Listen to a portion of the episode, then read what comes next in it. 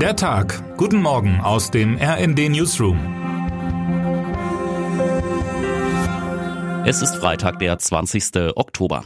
Nach der Länderspielpause mit der US-Tour der DFB 11 und Testspielen gegen die USA und Mexiko rollt in der Fußball-Bundesliga heute Abend wieder der Ball. Borussia Dortmund spielt zu Hause gegen Werder Bremen. Schlagzeilen machten die Dortmunder mit einer spektakulären Rückholaktion für ihre vier Nationalspieler Mats Hummels, Niklas Füllkrug, Julian Brandt und Niklas Süle. Das Quartett flog mit einem eigens gecharterten Business-Jet vom Typ Bombardier Global 6000 aus Philadelphia nach Dortmund, um möglichst ausgeruht heute heute gegen Bremen antreten zu können. Dortmunds Trainer Edin Terzic hält die hohen Kosten für den Extraflug von angeblich knapp 100.000 Euro für gerechtfertigt. Es ist eine Herausforderung, wenn das Spiel am Freitagabend stattfindet, sagte er, aber alle haben signalisiert, dass sie einsatzfähig sind. Während die Heimholung der vier Borussen nur eine teure Putzigkeit ist, lastet ein deutlich dunklerer Schatten über diesem Bundesligaspieltag. Nach den Hamas-Attacken in Israel posteten gleich mehrere Bundesliga-Profis in den vergangenen Tagen anti-israelische Slogans in den sozialen Medien. Profi Anwar El Ghazi, niederländischer Fußballspieler in Diensten des SSV Mainz 05, teilte bei Instagram unter anderem den antisemitischen Spruch From the river to the sea, Palestine will be free also vom Fluss bis zum Meer, Palästina wird frei sein und wurde vom Verein suspendiert. Auch in anderen Liga-Geschäftsstellen gab es klärende Gespräche. Etwa in München mit Nussair Masrui, bei Union Berlin mit Aisa Leidouni und in Darmstadt mit Klaus Ciasula.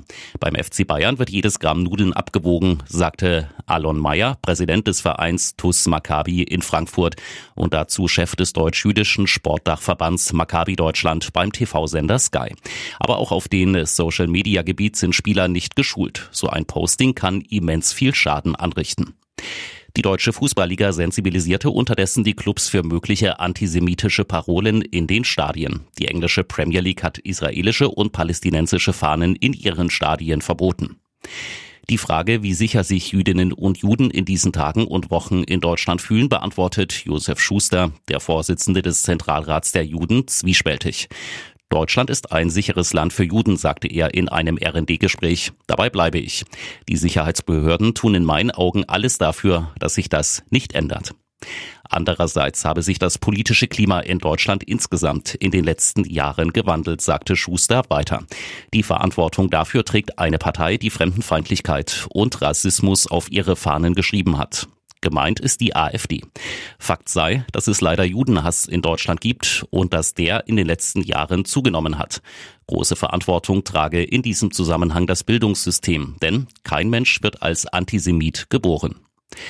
Zu der Frage, ob in diesen Tagen in Deutschland verstärkt importierter Antisemitismus sichtbar werde, sagte Schuster, in der Auseinandersetzung, die wir seit fast zwei Wochen haben, flammt ein Hass auf Israel und die Juden auf, den es in dieser Intensität lange nicht mehr gab. Ich vermute leider, dass hierbei Menschen, die gerade mit diesen Flüchtlingswellen nach Deutschland gekommen sind, auch eine große Rolle spielen.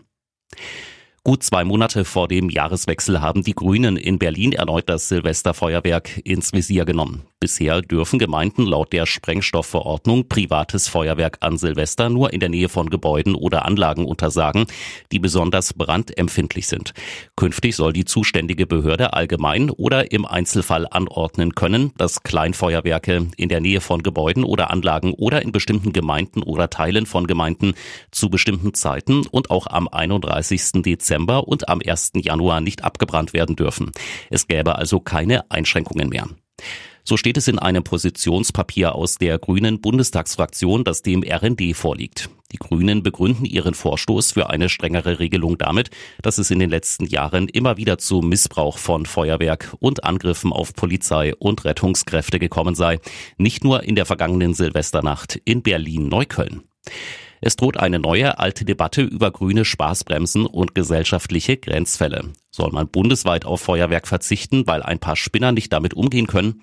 Nicht nur, sagen die Grünen. Feuerwerk berge zudem Gefahren und Belastungen für Menschen, Tiere und die Umwelt. Am Ende aber, und das macht fröhlichen Hobbypyromanen in ganz Deutschland Hoffnung, müssten die Kommunen mit ihren Bewohnern entscheiden, wie ein friedliches, schönes und sicheres Silvesterfeuerwerk aussehen soll. Mit rnd.de, der Webseite des Redaktionsnetzwerks Deutschland, halten wir Sie durchgehend auf dem neuesten Stand. Alle Artikel aus diesem Newsletter finden Sie immer auf rnd.de slash der Tag.